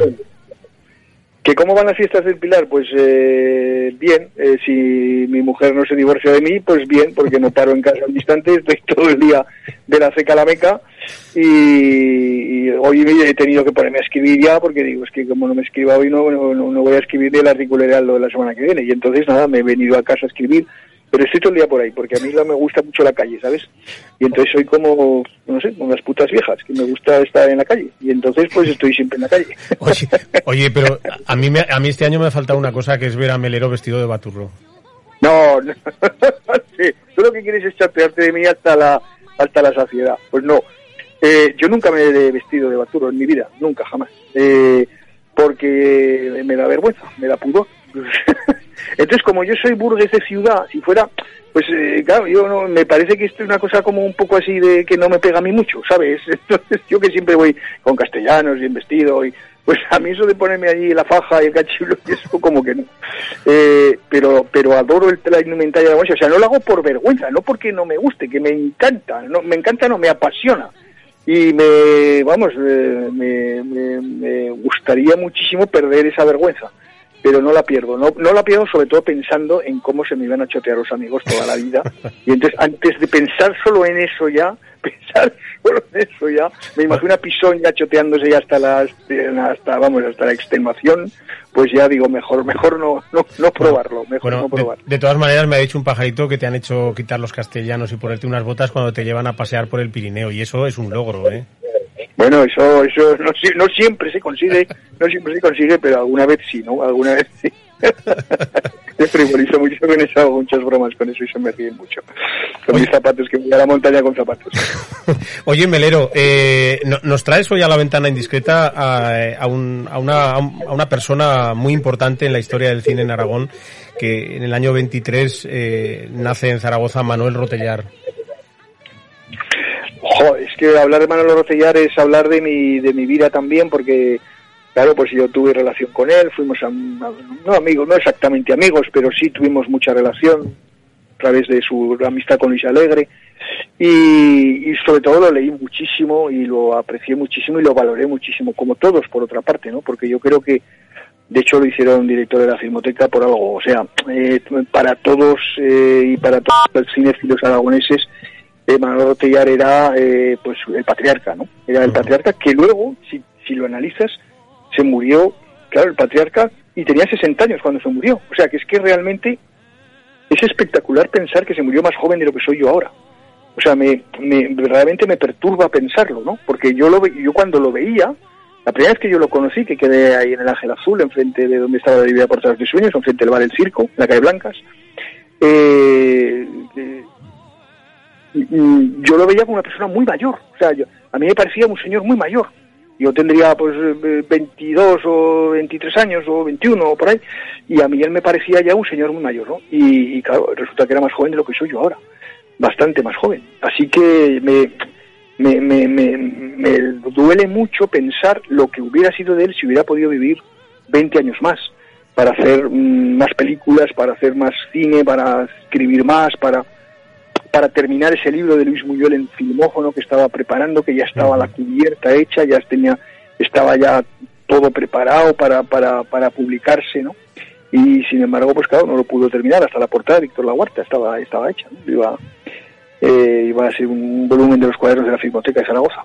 Y, y no lo pudo terminar, imagínate qué bonito, hubiera sido un libro de Manuel Rotellar sobre la época de Buñuel en Filmófono, ¿no? Y, y pienso todo eso y me hace me da mucha pena pensar que alguien tan bueno como él, tan tan precursor como él en todo, porque fue el primero, claro, luego tenemos a Agustín Sánchez Vidal, pero ¿quién fue el primero que escribió sobre los aragoneses? ¿Quién fue el primero que, el que se inventó, digamos, eh, la, la defensa del cine aragonés, eh, con todas las jornadas que hizo desde el año pues de 70 al 74, ¿no? Eh, hizo cinco jornadas seguidas, cuatro en Zaragoza y en Barbastro. Eh, pues lo inventó él, se lo inventó él y él fue el que publicó cinco volúmenes, uno por año, sobre cine aragonés, sobre cineastas aragoneses, sobre aragoneses en el cine español, en fin, él, fue el, primero, él fue el precursor, él fue el padre de todo lo que vino detrás. José Luis, además, un, un- un- hombre que en los años 50 ya, ya escribía en revistas internacionales y que, que, bueno, que ha sido referente para, sobre todo para, para críticos de cine aragoneses y, españoles, por supuesto. Pero lo que tú decías, un hombre que, que ha escrito cantidad sobre el cine aragonés. Es, que además, ¿no, no crees que, que, no se le, no se le ha dado, no, no se le está dando esa, esa importancia que, que tendríamos que darle a Manolo Rotellar? Yo creo que sí, precisan, pero eh, algunos, porque aquí estamos tú y yo dándosela, ¿sabes? O sea, esto es como siempre, dice, ¿por qué no le damos? No, no, es que hay algunos que sí, siempre estamos preocupándonos de nuestras gentes, ¿eh? Aquí le estamos dedicando una, una sección de, del programa, es decir, hay mucha gente que sí que le damos importancia y que sí que querríamos, y luego, pues como siempre, pues hay otros que a lo mejor precisamente son los que tienen que tomar las decisiones, que, que no se preocupan, ¿no? Pero siempre hay aragoneses que recuerdan a, a sus a sus aragoneses importantes y gentes y, y nosotros lo estamos haciendo. Yo creo que damos ejemplo de cómo hay que acordarse siempre de los mayores y que hay que acordarse siempre de los que nos enseñaron, ¿eh? porque Manolo nos enseñó mucho, es decir, Manolo fue un, un maestro para todos, ¿eh? o sea, porque es que eh, muy pocos como él eh, han tenido la relevancia y la importancia en el estudio del señor aragonés que ha tenido él, sin recursos económicos, ¿eh? siendo un obrero, es que, es que es que fíjate si hay que valorar eso, ¿no? Si- Siendo un obrero, que era, era un obrero que tenía, que, que- se quedó además en el paro, que cerró la empresa en la que trabajaba, o sea, que, que, era un hombre sin recursos, y sin embargo, y sin embargo, qué espíritu indomable de superación, ¿eh? qué, qué, espíritu de trabajo, de, de, de- de el esfuerzo que le costaría formar su biblioteca, de, que creo que tenía una biblioteca de, de 5.000 ejemplares de cine y me, que con qué esfuerzo la compraría, con, se lo quitaría hasta de comer, ¿no? Se lo quitaría hasta de comer, ¿eh? Pues, pues eh, alguien así, alguien así merece todo nuestro reconocimiento. Y luego, es que además es que es que no, no, no es porque trabajara mucho por el cine aragonés y sin más, no, no, es que lo hacía además con un gran nivel intelectual. Oye, mira, un- una vez me, me regalaron un, un libro eh, para, para un cumpleaños hace, hace unos años que se titula El erotismo en el cine, que además es, es una edición que se hizo en, en- me parece que en Barcelona en los años 80. ¿Y cuál fue, Sí, mi, cuál, yo lo- también, sí. cuál- cuál fue mi sorpresa? Que uno de los artículos es de Manolo Rotellares. Y Hombre, no, lo no, creo. no, no me lo podía creer, pero fíjate, un, hombre que desde los años 50 eh, ha ha ido escribiendo en, en los más y en los mejores eh, colectivos que han hablado y que han hecho trabajo sobre el cine y sobre todo sobre el cine aragonés. ¿Hola? Bueno, eh, Melero ha debido llegar al teatro. Bueno, es- estábamos estábamos hablando con José Luis Melero de, de esto, un- uno de los de los propulsores eh, más importantes que ha tenido el, el cine aragonés, que ha sido Manolo Rotellar y que, que- que por eso por eso hablamos de él, porque creemos que, que tenemos que, que tenemos que hablar, tenemos que nombrarlo y sobre todo eh, hay que destacarle como, como uno de los de los grandes ilustrados de, de la escritora de la escritura eh, y del cine aragonés. Eh, bueno, damos por despedido a, a José Luis. Eh, sé que entraba al teatro, no sé si habrá llegado ya, por eso eh, han tenido que cortar, pero si no, pues le mandamos un abrazo y a ver si terminamos bien las fiestas del, del Pilar. José Luis, vamos contigo y terminamos el programita. Ah, pues bien, ¿Sí? para mí es Con otro, genial acabar otro, el otro. José Luis. Hoy hemos hablado de José Luis García, hemos hablado de José Luis Melero, José Luis Calejero, hemos hablado de José Luis Perales. Bueno, el mundo está lleno hay, de José hay un Luis. José ¿eh? Luis que espero que no mencionemos aquí nunca. Moreno. Ay, va. Bueno. Bueno, y además hay anécdotas de él, pero no las voy a contar. Tienes mucha información. Sí, demasiada. Bueno, ¿cuáles eran esas películas que nos comentabas que... Bueno, pues van a llegar también algunas películas para, para renovar nuestra cartelera aquí en Zaragoza, como Venom, Habrá Matanza. eh, tenemos Oye, alguien- que, que soy yo que se, Se ha cor- se ha se se eh, Pues eh, damos paso em- a José Luis Melero. Sí, hemos pensado que habías llegado al Teatro de las Esquinas y nos habías abandonado por Jorge Azín y por Marisol. Jamás, jamás, jamás, jamás te abandonaré por nadie. Y- te y por- compartiré, te Escucha, compartiré. escucha. Que mi corazón es muy grande, cabe mucha gente en él. Y por, y por Jaime García Machín tampoco, ¿eh? No, tú siempre estarás ahí en mi corazón, en un huequecito al lado de la borbeta. Te voy, te guardo un sitio para que no te quejes a la de José Antonio. Muy bien. Pues nada, estábamos comentando que, que terminábamos con, contigo hablando de, de Manolo Rotellar, que, que bien merece ese homenaje que, que todos esperáramos de él, pa- para, hacia él, y sobre todo de que, de que ha sido un- una de las personas que, que más ha escrito sobre los cineastas aragoneses y que yo creo si que... no, has- me decías, me estabas diciendo lo del cine erótico, lo del erotismo en Sí, el cine. lo del libro. Pero es que, exactamente, pero es que yo me encontré hace poco, una, eh, estuve trabajando para un artículo que quería preparar sobre eh, revistas eh, zaragozanas de los 70, y entonces eh, me encontré con la revista Oriéntese, el periódico Oriéntese, que salió durante unos años. Bueno, pues allí, en ese periódico, también Manolo Rotellar semanalmente tenía una sección sobre qué? Sobre cine de terror. Y entonces cada semana sacaba una página entera, y era un periódico grande, o sea, de, de formato grande, el Oriéntese, pues cada semana sacaba un larguísimo artículo maravilloso sobre cine de terror. O sea, que es que, que es que sabía de todo, ¿sabes? O sea, que es que tú me estás hablando del erotismo en el cine, yo te hablo del cine de terror, hablamos Sí. de, de cómo él, eh, eh, eh, cómo escribió, por ejemplo, sobre el cine en la- español de la República, que tiene también un volumen que le publicó el Festival Internacional de San Sebastián en el 77, sobre el Festival, eh, sobre el cine de la República. O sea, es que eh, tra- lo de filbófono que hemos dicho, tantos y tantos trabajos, ¿no? Que es que verdaderamente eh, a- abruma ver que un hombre que murió relativamente joven para lo que son los tiempos, eh, a los 60 años, la cantidad de cosas que le dio tiempo a hacer, ¿no?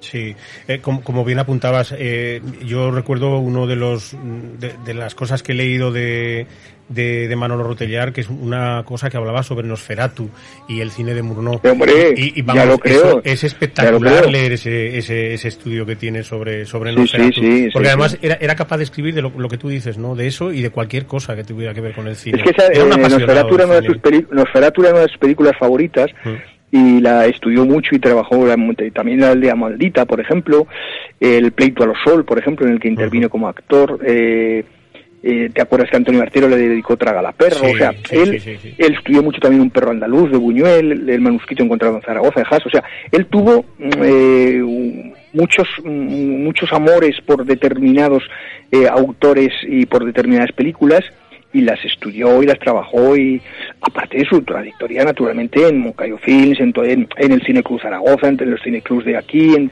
todo su trabajo, porque ya estuvo en el Cine Cruz Zaragoza en los años 50, ya estaba allí él de currando en el cineclub, ¿no? Y luego pues en, Moncayo Films como eh, participó un culpable para un delito, no hace falta recordarlo. O sea que es que él, él hizo cantidad de cosas, ¿no? Y, y todas bien, y todas bien, y todas bien. Y sobre todo eso, ver su, su origen humilde, su procedencia humilde, como eso lo hizo a base de un gran esfuerzo, porque si hubiera sido un señorito hijo de papá que se hubiera encontrado todo hecho, que hubiera tenido dinero desde niño y hubiera podido, bueno, pues eh, no dejaría de tener mérito, pero no sería lo mismo. Pero es que él se lo hizo todo él, se lo hizo todo él, de- partiendo desde cero, desde la nada, siendo un, un trabajador, un, un trabajador. Eh, o sea, vamos, para mí la figura de Manuel Rotellar es una figura emblemática y, y adorable. Yo lo veía todos los días, lo conté aquí creo alguna vez, lo veía, porque yo iba a la filmoteca todos los días y como he sido tan cinéfilo siempre, pues iba a la filmoteca con Yolanda, con mi mujer de novios todos los días y todos los días lo veía allí, o sea, él, eh, había unos cuantos, estábamos unos cuantos que íbamos siempre a todas las películas y él era un fijo, pero claro, nosotros estábamos aprendiendo, estábamos en- éramos unos chavales, estábamos en esa en esa etapa de la vida en la que lo absorbes todo, en la que todo lo quieres aprender, en la que mm, cualquier información te parece pequeña, todo quieres, claro, no habíamos visto ninguna película de Buñuel, no habíamos visto nada, todo, todo era nuevo. Pero claro, un hombre ya mayor entonces, que ya está, parece ser que estaría ya de vuelta de las cosas, ¿no? Pues no, no estaba de vuelta de nada, estaba todos los días ahí aprendiendo, todos los días viendo cine, ¿no? Ese es, ese es el ejemplo que quizás deberíamos recordar, ¿no? Ese Manuel Rotellar mm, casi sexagenario o con cincuenta y tantos años, desde luego que estaba todo el día viendo cine, todo el día en la filmoteca, todo el día allí viendo películas. Pues aquí ponemos la rúbrica de José Luis Melero a esta vida apasionada de este, de este gran aragonés como fue Manolo Rotellar. Y bueno, te mandamos un abrazo, José Luis. Termines bien estas no fiestas. Que, Igualmente, amigo mío, ahora que- nos vamos allí y, que te guste y mucho. lo pasaremos, no, hombre, nos reiremos muchísimo con nuestros queridos amigos, nos No reiremos dudo, mucho no lo dudo. y, y allí estaremos un ratito estupendo. Así que... Pues un abrazo para eh, ti, otro para Jaime, que pues lo, ti- lo sé que lo tienes al lado, lo vas a tener pronto. Sí, y y a, sí, los, a, lo- a Jorge y a Marisol muchos éxitos que se los merecen también. Venga, José Antonio, de tu parte se lo haré llegar. Un abrazo, un abrazo grande. Hasta pronto. Un abrazo muy fuerte. Adiós, amigos. Adiós. Good. but it doesn't mean anything. So we put in words. One word for every note. Like this. When you know the notes to sing, you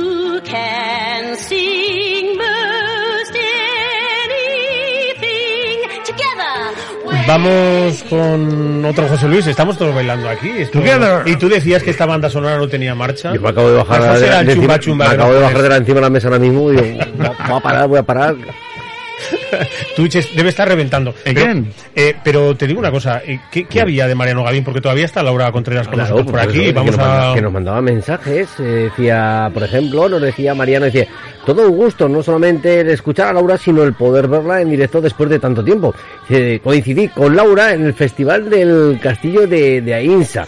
Yo estaba en el backstage con muchachito como infierno, dice, no sé si se acordará de mí. Pero, a ver... eh, Que no sabemos quién es. Yo Vamos. estuve en el Festival Castillo de Ainsa cuando tenía 25 años, trabajaba en la DGA, era becaria de festivales, de los festivales del gobierno de Aragón. Eh, ¿Quién es? ¿Quién es? eres? ¿Quién es? Coincidimos en el backstage, claro, yo estaba trabajando, yo, o sea, yo estaba de producción, pero, pero ¿qué, ¿quién eres? Técnico. Hay más ¿Y esto preguntas. ¿En qué año fue? Porque yo creo que fue... en- 2005-2006. Es la- yo estuve un año, sí, eh, estaba yo en la DGA es- es- ese verano, 2006, verano, verano de 2006, que tiene que ser. ¿no? Yo es que he estado en dos ocasiones también en el Festival de los Castillo de Insa, eh, porque este fue, se hizo en la plaza, ¿no? O se hizo en, en el recinto que estaba eh, al lado que está tapiado. Es que yo estuve en los dos. que hace mucho que no voy a INSA y es que han pasado muchos años. Pero además, eh, es que pasaron muchas cosas en ese festival, hizo muy mal tiempo, suspendimos varios conciertos varios años, por tormentas. Eso ha ocurrido en diferentes años porque yo he subido varios años con equipos y otros años he subido como disjockey. Eh, entonces sí que ha habido varias actuaciones que se han cancelado por, por- Sí, por- sí. porque el tiempo no, ha acompañado mucho. Sí, sí, sí. La verdad es que ahí arriba ya sabemos cómo se gasta un poquito el tiempo. Es el. Pero eso es lo que nos decía, por ejemplo, Mariano Gavín. Eh, y ya no- también nos decía que tú estabas con, con China Chana. Y también nuestro amigo Paco, que desde Ronda, desde Málaga, nos dice, hija, dice, eres una costelera de ambos padres. Pues sí, tengo, tengo sangre andaluza por, por, por, por parte de los dos, la verdad. Pues es lo que nos estaban diciendo por aquí, por el canal de, de Twitch, donde te están escuchando y O sea, nos viendo. escuchan en Ronda, en Sí, Andalucía sí, también. sí, sí, hombre, tenemos ahí en Pues tenemos- Sevilla, tenemos un- embajador sí. ahí que no veas. Sí, sí, sí, completamente. Y bueno, de hecho, hoy no, hoy no nos han escrito desde México, pero hemos estado unas horitas charlando con gente en México que nos escuchan a estas horas, que estarán ahora, saludamos a la gente de Veracruz, que estarán ahora pues eh, prácticamente sirviendo las comidas. Oye, que da gustillo esto de eh, que en todas las radios dice una hora menos en Canarias, pues nosotros no decimos siete horas menos en Veracruz. Como para no traer los globos de oro aquí, José Luis. Calejero. Hola. Hola por cuarta vez. Venga, pues retomamos los estrenos. Retomamos los estrenos de, Venga, de las carteleras y sobre todo eh, esperamos, esperemos que, que a partir del día 20 cuando terminen las fiestas del Pilar recuperamos el 100% en teatros y cines. Pues sí. Además, ahora en las fiestas del Pilar estamos viendo que aquí ya todo el mundo va a su libre albedrío. O sea, tampoco estamos guardando muchas distancias. Correcto. Porque una cosa es la ofrenda de flores y luego la ofrenda de frutos es otra cosa, no lo entiendo. Mm, no, no me hagas hablar. Vale, pues no vamos a hablar. Entonces, pero bueno, yo iré a ver películas en inglés con subtítulos y supongo que seguirán Cuatro. teniendo la misma audiencia que siempre. No, no te creas que cuatro, ¿eh? Catorce. Bueno, bueno, bueno. Pues la cartelera se presenta, se presenta con muchas novedades y además de todo tipo. Y hemos hablado de la española El Buen Patrón y la de la que he empezado a hablar antes era Benón. Habrá Matanza, que está dirigida por Andy Serkis, que es el, bueno, el conocido Gollum del Señor de los Anillos, pero que también ha, empezado su carrera como director. Empezó como director de Mowgli, la leyenda de la selva, y ahora continúa con Venom Habrá Matanza.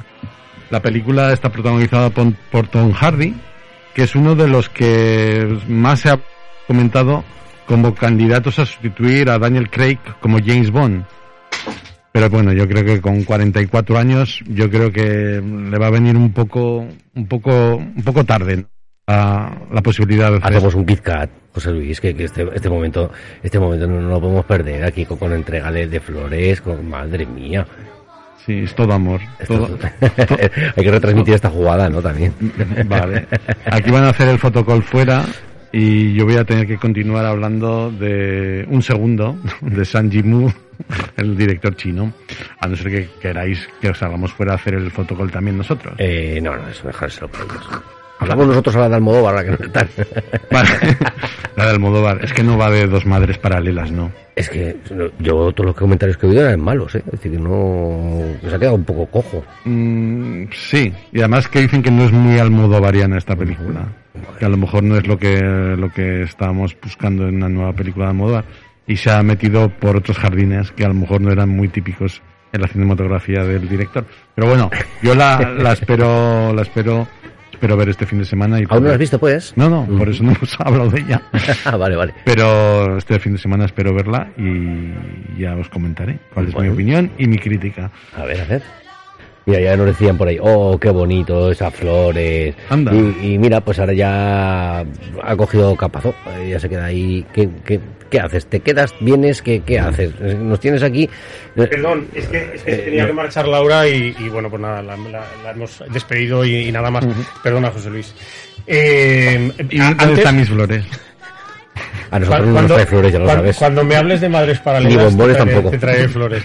Escúchame una cosa, me hablabas antes de, de un documental de José Luis López Vale, Linares que se pasar. llama España y del cual eh, España, la primera globalización. le tenemos muchas Sí, ganas, porque la verdad es que es, un hombre que viene de, de trabajar muy bien y mucho además. y mucho. Empezó como director de fotografía. La verdad es que con muy buenos trabajos en películas recordadas como Madre Gilda, La Celestina o El Embrujo de Shanghái.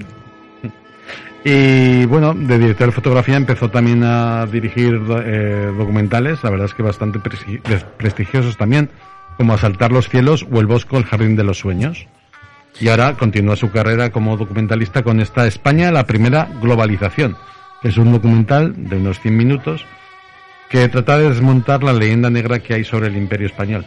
Fue cofinanciado financiado por crowdfunding. La verdad es que eh, su productora, la, productora de José Luis López Linares, López Liffin, se lo montó muy bien porque ha demostrado su gran habilidad para estructurar un proyecto con un buen empaque, porque se fueron a rodar a varios continentes, eh, más de 100 horas de entrevistas, 39 expertos historiadores de primer nivel y un estreno a lo grande en el Cine Capitol de Madrid, donde José Luis López Linares recibió un aplauso de más de 10 de 10 minutos eh, con todo el patio de butacas en pie, la Stand Innovation, ¿no? que se llama. Y la verdad es que fue cap- con el crowdfunding fue capaz de despertar el interés de 1.500, 1.542 mecenas decididos a completar el tercio de la financiación de una producción de 300.000 euros. O sea, que personas particulares eh, participaron en la producción de la película con 100.000 euros. 1.542 eh, decidieron apostar por esta producción. La verdad es que me parece estupendo que no que gente que, que confíe y que quiera apoyar el cine a través del crowdfunding pueda aportar su, su, su dinerito. Y había pues varias modalidades para poder participar. mm, o bien iban desde los 15 euros y la gente que aportaba sus 15 euros pues sería recompensado con un pase privado online de la cinta, o sea, que lo viera por en el ordenador, nada más y nada menos. Y hasta 5.000, podías, podías aportar hasta 5.000 euros y aquí sí que ya se premiaba a estos productores saliendo en los créditos, eso sí, como productores asociados, una cena para dos personas con el director y alguno de los entrevistados, una visita a la productora para asistir al proceso de producción y de edición y dos entradas para el preestreno. Aparte también del pase privado online. Esto es casi como ganar un Oscar. Pues por eso te digo que a mí me parece interesante. Eh, Edu, lo del crowdfunding. Mm, Yo eh, llevo ya unos días vete- dando- vete- vete cogiendo dándole una vuelta a una serie de cosas, ya te contaré. ya te Vete, contaré. vete cogiendo Ya te ideas. Si hay que- cosas interesantes que aportar, pues la gente yo creo que puede, puede, puede apoyaros. No sé lo que tenéis en mente. Pero eso sí, tendréis que darle una copia del DVD firmado, ¿vale? Hostia, eso ya es mucho, ¿eh? Presupuesto cero, ¿eh? Y, si- y si, y si ya el final de esta historia es la aparición estelar de Mariano Gavín, pues ya es Sí, sí. apaga y vámonos. ¿eh? al, mayor- al- al que apoye una cena con Mariano Gavín, ¿eh? El, el que más apoye en ese crowdfunding. Bueno, pues aquí los historiadores entrevistados lo que querían dar es una, una visión más positiva de nuestra historia a partir del descubrimiento de América, porque todos los- el resto de países europeos parece que intentaron oscurecer con mentiras y medias verdades eh, todo lo que pasó después del descubrimiento de América por parte de España, con el fin de demonizar el imperio español, minimizar los descubrimientos y nuestros logros comerciales y científicos y menoscabar así nuestra influencia y nuestro poder en los asuntos mundiales. Se trataba, se trata pues de dar una vuelta de tuerca a la opinión generalizada de la leyenda negra de- del imperio español tras el descubrimiento de América. A mí José Luis López Linares me, me llamó mucho la atención y sobre todo lo descubrí cuando hizo la, la peli de, de Bu- sobre Buñuel, el documental, y, y desde luego mm, es que es, es, es toda una persona que además detrás de la investigación que lleva para, para rodar sus, sus películas es la seriedad que le pone a todos los temas que toca y, y tengo muchas ganas de ver esta de ver este documental. Y- además- y, lo bueno es que se va a estrenar en cines, que eso es lo... Y además que nos aportará una visión a los españoles nueva que no teníamos hasta ahora, porque siempre hemos estado un poco acomplejados ¿no? por nuestra visión que es- tenían el resto de Europa de nosotros como imperio. Más estrenos, Más estrenos. señor Calejero. Mm, bueno, ahí voy a, voy a hablar de Pleasure, se llama Placer. Es de una directora sueca, nacida en Gotemburgo, una ciudad muy bonita y muy musical. Y muy Eurovisiva. Exacto, muy musical. Ninja Fever es una directora de 34 años y, y la verdad es que empezó como, con cortometrajes, pero fi- da finalmente el salto al, al largo con este Pleasure. La verdad es que Warner Bros. en cuanto vio esta película la ha contratado para que escriba y dirija su segunda película, que será nada más y nada menos que una nueva versión de la novela de John Updike, Las brujas de Eastwick. Eh, si os acordáis, en los años 80, pues Jack Nicholson, Susan Sarandon, Michelle Pfeiffer y Cher ya hicieron una primera versión de esta novela a las órdenes de George Miller. Pues bien, Warner Bros. quiere hacer no un remake, porque eh, la primera de George Miller dice que no se asemejaba mucho a la novela, hizo lo que le dio la gana. Este sí que va a ser más, más fiel a la novela, entonces será una adaptación más fiel a la novela de John Updike, Las brujas de Eastwick. Y la verdad es que con Pleasure nos encontramos con una mirada muy femenina y muy, muy, muy, muy realista de lo que es el porno. De eso va la historia. Una chica, que es muy guapa, eh, Sofía Capel, la interpreta, es una chica de 19 años que deja su pequeña ciudad de Suecia para convertirse en Jessica en Estados Unidos, porque quiere convertirse en la, en la más grande superestrella porno del, cine norteamericano. Fundamentalmente porque le gusta el sexo y así a la vez hace, hace negocio. Pero bueno, luego descubrirá que el camino hacia su objetivo es mucho más accidentado de lo que pensaba.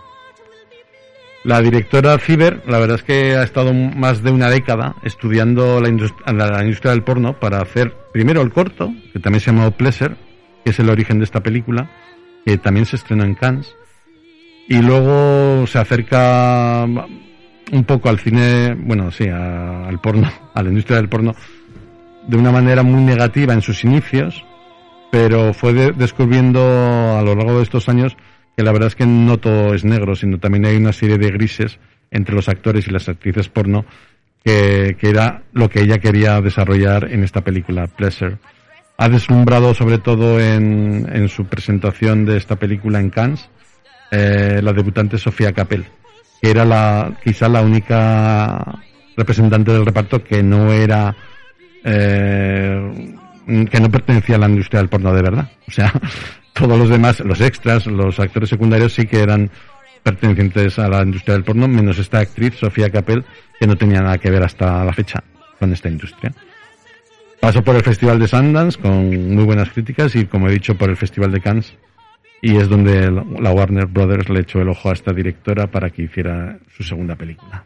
Qué, importantes son todo- todos esos encuentros en los festivales, sobre todo los mercados que se crean internacionales, porque bueno, están ahí a la, a la, a la osma y, y expectantes a cualquier cosa que, que surge y a cualquier película que, que, que aparece y que, y bueno, el otro día, Mm. eh, viendo a, a uno de los ojeadores que tiene la, la, la, la Paramount por Europa en los festivales, eh, hablaba de, de eso, ¿no? De que en el momento que ven algo que saben que, que puede tener ahí una clave de éxito, eh, se van corriendo antes de que termine la película para abordar al director o al productor para, para, para comprar esos derechos o comprar esas.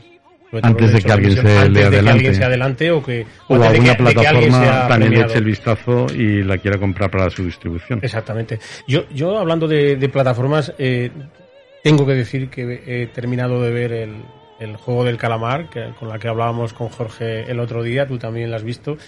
Eh, bueno, al final yo creo que nos, nos entretiene, que, que ese fenómeno eh, está hecho para el entretenimiento y, y trate de lo que trate, pues al fin y al cabo los nueve capítulos son entretenimiento y punto. Pero tengo que destacar también que, que ha aparecido una serie que se llama Catalina la Grande en Netflix, que está interpretada por Helen Mirren, la gran Helen Mirren, y te tengo que decir que es un pedazo de serie que quita el hipo. Sobre todo por el contexto histórico que tiene, con, con los pues, pues, lo que lo que fue la historia de los grandes zares de Rusia y sobre todo por cómo está eh, ambientada, dónde se ha rodado, dónde se ha hecho y sobre todo lo fidedigna que es a la historia y eh, a la historia que, que- que es la, la real que hemos vivido prácticamente hace hace bien poco, ¿no? Una serie muy muy recomendada. Y además, yo creo que es un acierto haber elegido a Helen Mirren Que para ese además papel. es una de las productoras de la serie. Se eligió muy bien a sí misma. Pues. Bueno, José Luis, tenemos, seguimos teniendo comedias españolas en la, en la taquilla, seguimos teniendo a James Bond, por supuesto, hemos hablado de nuevos estrenos. Mañana se estrena El Buen Patrón, Patrón, de Fernando León de Aranoa con Javier Bardem. Y bueno, pues esperemos que nos abran al 100%, ¿no? Edu, el cine y, y ya pues las cosas No, se, yo, no- creo, se yo creo que van a esperar todavía unos días a que pasen las, las, Las fiestas de. Pilar, eh, que se relajen las noticias malas que les llegan hasta los políticos de todo lo mal que lo han estado haciendo y imagino pues que en cuanto esas cifras pues ya se estabilicen y vean que no, que no ha sido para tanto y que puedan haber hecho otras cosas, pues yo creo que abrirán el resto de tanto como pistas de baile como los aforos al 100%, el poder consumir en las barras de los bares. Bueno, Podremos, que sea así. podremos hacer el festival al 100%, me refiero al de Fuentes. Dependerá de la alcaldesa de tu pueblo. Bueno, dependerá de sanidad. Bueno, bien, en este sabes que a lo mejor hay casos. Ya, casos. claro. Aquí también los alcaldes pues tienen la última palabra dando recomendaciones a sanidad. Vamos a, vamos a ver si, si todo va sí. bien. El jueves que viene vamos a hablar, eh, ya os lo anuncio, con una nueva pro- propuesta, perdón, eh, de un acontecimiento digital que va a tener lugar por primera vez en, en Zaragoza. Son los premios Paco, pero hasta aquí puedo leer y hablaremos. Paco, Se llama igual Paco. que mi gato. Sí, pues hablaremos, el sofá este que hablaremos la, la semana que viene con, con uno de los organizadores y nos vienen a contar muchas cosas que, que traen, pues eso, Los premios Paco. las plataformas digitales, bueno, to- todo este, todo este mundo Tienes que traer a Encarnita Polo, ¿eh? La música. Paco, Paco, Paco, que mi Paco. O a Beyoncé. ¿eh? Cómo se cachondean mis compañeros de, de la ventana indiscreta con, conmigo. Yo que estoy aquí anunciando toda una primicia. El jueves que viene los veremos, ¿vale? Ahora vamos a cerrar la ventana porque cuando he llegado tempranito hacía calor, pero jo, aquí ha entrado ahora el cierzo que no veas, ¿eh? Eh, hacemos otros premios nosotros, ¿cómo le llamamos? Los toños. ¿eh? Los, los toños. Los moños. Los, los moños. Un abrazo a todos, cerramos la ventana indiscreta. Ahora tiene frío, Este- ¿no? Ahora, este ahora- ahora tiene jueves, frío. este jueves ya terminando las no fiestas del Pilar, Edu, qué ganas tenemos de llegar a la normalidad, ¿verdad? Yo sí, yo sí, yo tengo ganas de que vuelva toda la normalidad, ya que terminen las no fiestas estas para dejar de hacer mala hostia y bueno. Un saludo y un abrazo a todos que nos oyen y a, y a los que no también, que ahí están, que son los que queremos. Y un beso muy especial para Nico, que está ahí echadito en el hospital, pero está muy contento y, y seguramente que ahora mismo nos está, nos está escuchando. Seguro que sí. Besitos, Nico. Bueno, y hasta pues, pronto a todos. Un Nos abrazo. de despedimos ya y nos despiden por aquí también por Twitch, así que te despiden ya también por ahí, así que bueno. Buen fin de semana, un abrazo. Chao. Al cine.